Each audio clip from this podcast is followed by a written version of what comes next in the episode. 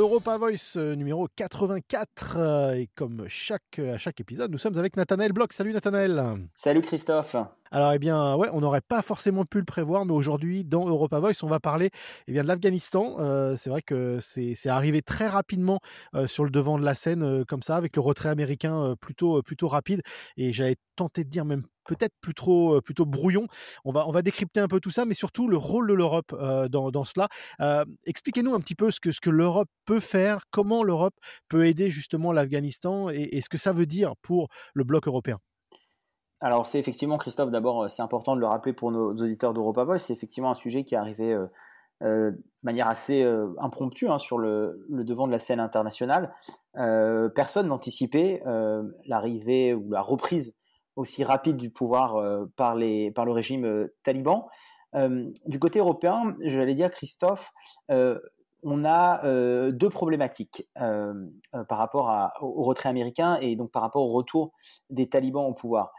D'abord, pour les Européens, c'est effectivement une sorte de piège hein, qui, leur est, qui leur est tendu parce que ça va avoir des conséquences majeures pour l'Europe euh, et pour euh, ses alliés euh, sur le continent européen, pour l'Union européenne et pour ses alliés sur le continent européen, parce que effectivement, en termes de flux migratoires, mais aussi tout simplement de gestion, bah, c'est le voisin européen qui va devoir être et qui va être en première ligne par rapport à l'Afghanistan et, moins les États-Unis. Donc ça, c'est le premier aspect, hein, c'est que l'Europe a quand même l'impression, les dirigeants européens ont l'impression d'avoir été d'une certaine façon piégés par ce retrait euh, euh, américain euh, anticipé et ce retour éclair des talibans au pouvoir. Le deuxième aspect, Christophe, c'est une décision ou plutôt une position au sein de l'Union européenne elle-même, c'est-à-dire que on, on, on, a envie pour les dirigeants européens effectivement de faire preuve d'un certain pragmatisme par rapport à ce retour au pouvoir des talibans à plusieurs niveaux. Hein. Un pragmatisme d'abord dans la relation qu'il va falloir euh, tisser avec le régime en place. Euh, il y a une phrase que je trouve très intéressante, c'est celle du chef de la diplomatie euh, européenne, Joseph Borrell, qui a dit les talibans ont gagné la guerre, je le cite, donc nous devons parler avec eux. Vous voyez, on est vraiment dans de la réelle politique, dans du pragmatisme, donc c'est traité avec le nouveau régime en place euh, à Kaboul.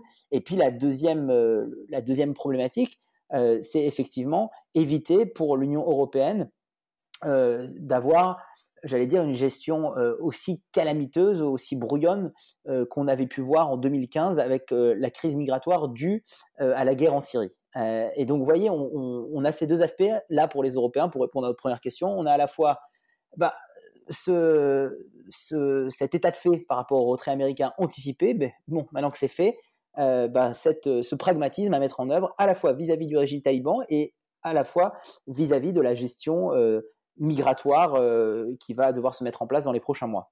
Alors, on sait que c'est une crise qui, a duré plus de 20 ans. Hein, ça, c'était le, total de la guerre. Hein, c'est, au lendemain du 11 septembre, donc que tout ça avait débuté avec les Américains. Le rôle des Britanniques là-dedans est, assez intéressant parce que les Britanniques étaient membres de l'Union européenne quand ils ont pris part et ils ont aidé leurs, grands amis ou, l'allié américain. Et on peut dire que les, Britanniques étaient la tête de proue pour pour l'Union européenne. Le rôle des Britanniques aujourd'hui qui ne sont plus dans l'Union européenne. Est-ce, est-ce qu'ils jouent leur rôle de entre guillemets et je vais je vais pour faire un mauvais mot, mais le service après-vente. Je veux dire, est-ce, est-ce que est-ce que les Britanniques vont avoir une un rôle à jouer dans dans l'après euh, crise afghane et de peut-être de faire le pont entre les Américains et les Européens? Alors, ce qui est sûr, Christophe, pour, pour par rapport à la, position britannique, c'est que évidemment, euh, le Premier ministre britannique Boris Johnson euh, a dû réagir aussi à ce retrait euh, euh, américain anticipé. Il a d'ailleurs dès, lundi dernier présidé une réunion interministérielle de crise. Enfin, en tout cas, il en a, il présidé plusieurs. C'était la, la, troisième en à peine quatre jours. ce que doit, ce que veut en fait Boris Johnson, c'est présenter avec ses ex camarades de l'Union européenne j'allais dire un front uni, une, position commune euh, l'idée de Boris Johnson, comme l'idée de tous euh, les dirigeants européens, c'est d'éviter que l'Afghanistan, d'une certaine façon, redevienne un, terreau du, terrorisme. ce qui fait aussi pas de doute, et ça c'est intéressant de le voir par rapport à la position du chef de la diplomatie européenne, Joseph Borrell, hein, qu'on a, qu'on a vu il y a, quelques instants, où on avait vraiment une position très réaliste, pragmatique de la réelle politique pour les Britanniques, euh, pour le ministre de la Défense Ben Wallace, je, le cite, c'est un échec de la communauté euh, internationale. Euh, donc, vous voyez, on, est, on, va devoir faire preuve de pragmatique aussi pour les Britanniques, mais on est conscient que cette période de, de 20 ans, qui s'achève par ce retrait anticipé des Américains, est un échec pour la communauté internationale. Donc maintenant, pour Boris Johnson, pour les Britanniques, bah, l'idée c'est de voir comment est-ce qu'on évite bah, de, recréer un, un, voilà, un, nouveau foyer euh, du terrorisme à un moment euh, notamment où, on n'a pas vraiment besoin de ça, où on a aussi plusieurs fronts, c'est important le président, on a encore plusieurs fronts qui sont ouverts euh, chez les voisins européens. et d'ailleurs, sur ces fronts-là, ce qui est intéressant, c'est que la, la, France a bien fait de préciser qu'elle a un rôle beaucoup moins actif sur le terrain militaire qu'elle ne l'a, par exemple, au Sahel, alors que pour les Anglais, enfin pour les Britanniques et pour les Américains, bah, on avait une, présence et un rôle opérationnel euh, beaucoup plus important. Donc, on est euh, pour les, Britanniques, euh, là, j'allais dire, peut-être des premières fois après le Brexit, assez main dans la main, assez unis avec, avec les, voisins et collègues européens. Alors si on revient sur, euh, sur la notion des flux migratoires hein, que, que, vous mentionniez il y, a, quelques temps, Emmanuel Macron a eu une phrase euh, qui a quand même fait beaucoup parler, beaucoup couler d'encre euh, en France, c'était sur ces flux migratoires irréguliers. E, est-ce qu'on est sait comment ça a été pris en fait? Qu'est-ce qu'il voulait exactement dire par les flux migratoires irréguliers? Est-ce qu'on peut expliquer un peu cette phrase? Alors, euh, effectivement, on a eu une, allocution du, président de la République Emmanuel Macron euh, lundi 16 euh, août aussi, hein, au, même moment où, Boris Johnson réunissait une troisième réunion de crise interministérielle. Et il, avait, il a prononcé effectivement Emmanuel Macron cette phrase. Il, a parlé en fait comme une pour, pour commenter hein, ce qui se passait sur le terrain afghan et pour expliquer un petit peu ce que l'Union européenne et la France allaient devoir faire. Il a évoqué d'éventuels flux migratoires irréguliers euh, importants. Euh, alors évidemment, tout de suite, euh, et c'est aussi à cause de cette société de l'immédiateté finalement et de, l'accès à l'information à tout moment sur les réseaux sociaux, par rapport aux images qu'on voyait sur le terrain du retour des talibans, de l'effacement des femmes, de, la, peur des gens, des images terribles aussi, des gens entassés aux aéroports, forcément ces mots d'Emmanuel Macron ont été euh, euh, mal accueillis, en tout cas, euh, les gens, l'opinion a trouvé que, que ces mots étaient, étaient, maladroits. Emmanuel Macron a vite compris ça, il a corrigé le tir et il a, il a dit, il a, il a, dit à la, à, l'AFP rapidement après cette première conférence de presse, il a dit nous n'avons pas du tout à rougir car nous sommes l'un des pays qui accueille le plus d'Afghans et qui leur donne le plus de protection. L'idée d'Emmanuel Macron quand il a prononcé cette phrase euh, et, et qu'il a, il a, il insisté hein, sur le fait de se protéger contre les flux migratoires irréguliers importants, c'était de dire que deux choses. D'abord qu'il fallait que ce soit quelque chose qui soit géré au niveau de l'Union européenne, avec la difficulté, Christophe, qu'en fait, que par exemple pour l'obtention des visas, si vous voulez, euh, l'Union européenne n'a pas de capacité pour le faire. C'est-à-dire que ça doit être une répartition entre les pays. Et on a notamment au sein de l'Union européenne l'Espagne qui s'est euh, euh prononcée pour accueillir une population plus grande et après avoir une répartition avec d'autres pays, euh, d'autres voisins européens. C'est un peu, euh, j'allais dire dans une autre mesure, ce qu'on les Européens essayent de faire à Lampedusa avec l'Italie. C'est-à-dire que c'est évidemment l'Italie qui va les accueillir et après, les Européens doivent se coordonner entre eux pour répartir ces migrants. Mais, là, l'idée d'Emmanuel Macron, elle est double. Donc c'est d'abord que ça doit être un effort européen, mais surtout que ça doit passer par un, processus où on va devoir accorder euh, à, ces, immigrants, à ces, enfin, à ces demandeurs d'asile d'ailleurs plus exactement, on va devoir leur accorder euh, euh, des papiers et, les mettre dans un processus justement d'immigration, j'allais dire, ordonné, coordonné par les États. Donc c'est vraiment ça qu'a voulu dire le, président de la République, mais encore une fois, ça a été assez, assez maladroit. pour être très franc, Christophe, je ne pense pas que ça va lui être reproché très longtemps. Euh, d'ailleurs, j'ai l'impression qu'on est déjà passé à autre chose. Mais, encore une fois, hein, ce le, spectre qui a au-dessus de tout ça, c'est évidemment les flux migratoires à la suite de la guerre en Syrie en 2015, où on avait l'impression ben, qu'on n'avait pas d'Europe politique, qu'on n'avait pas une entité politique capable d'organiser à sa hauteur, avec une répartition cohérente entre les membres, ben, un accueil de ceux qui demandaient l'asile en France. Ouais, c'est sûr. En tout cas, c'est certain qu'on va continuer à parler de ce sujet dans, les semaines à venir, dans les épisodes en tout cas d'Europa Voice à venir, parce que l'Europe est toujours en train de définir justement cette, politique et cette approche par rapport à la, la, la problématique et à la, crise en Afghanistan. Allez, croyez-le ou non, on va reparler du Covid. Et oui, le Covid est toujours là, on le sait, euh, en Australie. Euh, il est aussi toujours présent en, France, mais peut-être un petit peu moindre. Est-ce qu'on peut parler euh, de, ce que peut apporter ou ne pas apporter le Covid dans le débat de la présidentielle qui arrive assez rapidement en France? Comment le Covid, justement, va s'immiscer dans ce, dans ce débat, puisqu'il eh il y a gros débat autour du, du pass vaccinal. Enfin, il y, a, plein de points où, le, Covid va forcément s'intégrer dans la campagne présidentielle en France.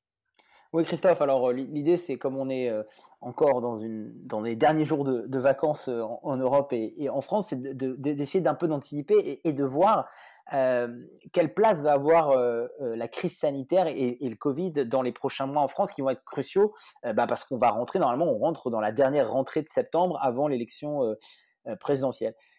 Ce qui est quasiment sûr, en tout cas, c'est que euh, l'ombre du Covid planera encore euh, jusqu'à euh, l'élection présidentielle et qu'on risque d'avoir une élection présidentielle avec en toile de fond, comme on l'a eu aux dernières élections intermédiaires, au régional par exemple, eh ben, ce Covid, cette crise sanitaire qui va un petit peu brouiller tous les débats. le signe le plus, j'allais dire, le plus vérifié de, ce, de, ce, de, ce, de, cette crise sanitaire qui va encore s'immiscer dans les débats, euh, bah, c'est une intervention d'Emmanuel Macron euh, euh, cet été qui lui-même a précisé qu'on en avait encore bah, pour quelques mois en 2021, voire en 2022, à devoir parler du Covid. Alors, il y a effectivement un élément de réalité. Hein, le président de la République a, raison hein, de, mettre le point sur ce sujet qui va concerner en prime abord la rentrée euh, scolaire et les dispositifs à l'école, mais c'est aussi d'un point de vue de communication politique, Christophe, euh, assez astucieux parce que on sait bien qu'Emmanuel Macron, eh ben, il va essayer d'être vu comme celui euh, qui est à la tête de la gestion du, de, la crise sanitaire, avec pour l'instant, il est vrai, un élément plutôt positif, c'est le taux important de vaccination en France, et donc on, voilà, on a un président de la République, je ne sais pas si on peut utiliser cette expression, mais qui euh, va vouloir, après une première partie de gestion de la crise plutôt ratée, euh, vouloir surfer euh, sur, j'allais dire, une mise en place des dispositifs vaccinaux plutôt bonne en France si on la compare à d'autres voisins européens ou à d'autres voisins même plus insulaires, pour ne pas citer l'Australie dans le monde. Oui, tout à fait. C'est un sujet qui pique, hein, ça forcément, euh, en, Australie. E, est-ce qu'on sait si cette, euh, cette crise justement du Covid a déjà des répercussions d'un point de vue politique? Je parle des élections en Europe. Est-ce qu'il y a des élections qui vont se passer avant les élections présidentielles? Et, est-ce que justement, on pense par exemple à, l'Allemagne, le, changement, le changement à la chancellerie allemande. est-ce, est que vous pensez, à votre avis, vous Nathanaël, que eh bien, le, le, Covid va aussi s'immiscer dans ces discussions-là? Ou est-ce qu'il y a d'autres pays qui ont déjà un peu tourné la page plus que d'autres alors, je crois qu'il y, a plusieurs éléments, euh, Christophe, euh, comme souvent dans vos questions. Euh, c'est que d'abord, on espère, enfin j'espère, à titre personnel, que les différents dirigeants européens auront appris des premières erreurs d'élections passées en temps de, de, de forte épidémie. plusieurs éléments. D'abord, les dispositifs à mettre en place, c'est-à-dire que quand on a organisé une élection quelle qu'elle soit, qu'elle soit présidentielle, législative, une élection intermédiaire, euh, ben, on s'adapte aussi à la réalité euh, euh, du terrain. Et donc, si on est en pleine pandémie Covid, mettre en place les signalétiques, les distances, etc. nécessaires. Ça, c'est un premier élément qui peut paraître assez anodin, mais la plupart des dirigeants européens, je l'espère, auront appris de, leurs premières erreurs. Le deuxième élément, Christophe, c'est par rapport au taux de participation. Euh, on l'a vu hein, en France, euh, notamment euh, au moment des, régionales, alors qu'on était, encore dans cet épisode Covid, ça a été beaucoup critiqué parce qu'on a eu des élections qui sont toujours, enfin qui, qui, sont tenues, et on a eu un taux de participation très faible, si mes souvenirs sont bons, 33% au premier tour, qui est un des taux de participation les plus faibles à des élections intermédiaires. Donc ça, c'est le deuxième élément, c'est-à-dire qu'en fonction de chaque situation, dans chaque pays à un moment T, bah, on a intérêt d'abord pour le, système démocratique à ce qu'il y ait une participation la plus importante possible. Donc c'est un élément à prendre en compte. Le troisième élément, Christophe, et là je, je, recentre sur le cadre français, c'est même avant d'avoir ces élections présidentielles, on voit bien que le Covid est en train un petit peu même de brouiller l'étape avant les présidentielles, c'est-à-dire l'étape de désignation des candidats. On a des candidats, euh, on a des primaires, on ne sait pas encore d'ailleurs qui va aller à ces primaires, où les candidats ne sont pas encore totalement déclarés. On a l'impression qu'ils attendent d'avoir euh, finalement euh, le go que ces élections présidentielles vont bien avoir lieu. On a des, primaires qui sont censées être organisées, mais on a des nombres d'inscrits extrêmement faibles, probablement aussi à cause de toute cette ambiance un petit peu mortifère qui, plane à propos à, cause du Covid. Je pense notamment à la primaire écologiste où, pour l'instant on a simplement 15 000 inscrits pour une primaire qui est prévue fin septembre. Vous imaginez bien que c'est absolument pas significatif et, ça va plus faire de mal que de bien en termes de légitimité pour un candidat vert. Donc vous voyez, avant même la présidentielle, on voit encore que dans les différents camps, on attend de voir comment traiter la question du Covid et comment aussi se positionner. Pour l'instant, il faut le dire, hein, euh, on, a, on, est très timide hein, chez les autres camps, euh, chez les socialistes, chez les républicains, par rapport à la gestion sanitaire. On a l'impression qu'on laisse euh, Emmanuel Macron se casser les dents pour après intervenir. Le risque de ça, Christophe, encore une fois, c'est que on est sur une phase qui est plutôt positive, qui est plutôt bonne pour le président de la République avec la mise en place des dispositifs vaccinaux. Et donc, le risque, c'est de laisser aussi trop d'avance au candidat Macron euh, qui sera impossible à rattraper pour les autres candidats. Donc une rentrée qui va être intéressante et je pense qu'un des, un des signaux euh, euh, forts, ce sera la rentrée scolaire et de voir comment la rentrée scolaire et l'éducation va être gérée par le président de la République pour que les autres candidats et les autres partis sortent ou non du bois. Absolument, affaire à suivre. Merci Nathanaël. Merci beaucoup Christophe.